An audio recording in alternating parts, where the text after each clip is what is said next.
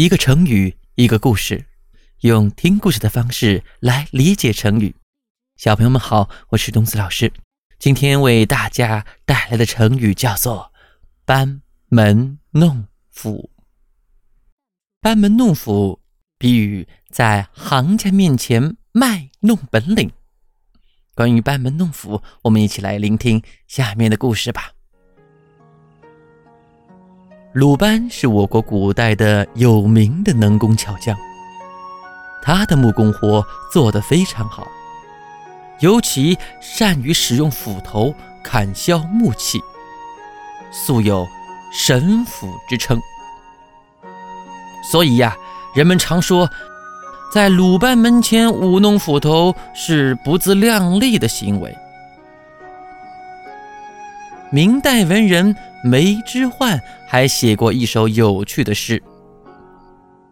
有一次，梅之焕去游览位于采石矶的唐朝大诗人李白的墓地，看到不少人来凭吊大诗人时，都喜欢在四周的墙上留下诗句。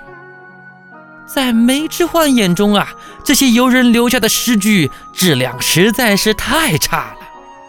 他不禁有感而发，也随手提笔在墙上写下一首诗：“采石江边一堆土，李白之名高千古。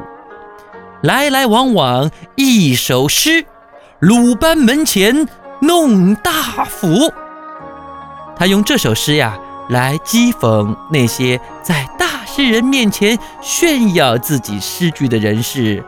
班门弄斧之人。好啦，小朋友们，关于班门弄斧，你现在知道它的意思了吗？在生活中，我们也可以用班门弄斧来造句。比如说，你看这个小男孩居然在迪迦奥特曼的面前讲如何攻打怪兽，哈哈，真是班门弄斧啊！好了，小朋友们，关于班门弄斧，我们就讲到这里。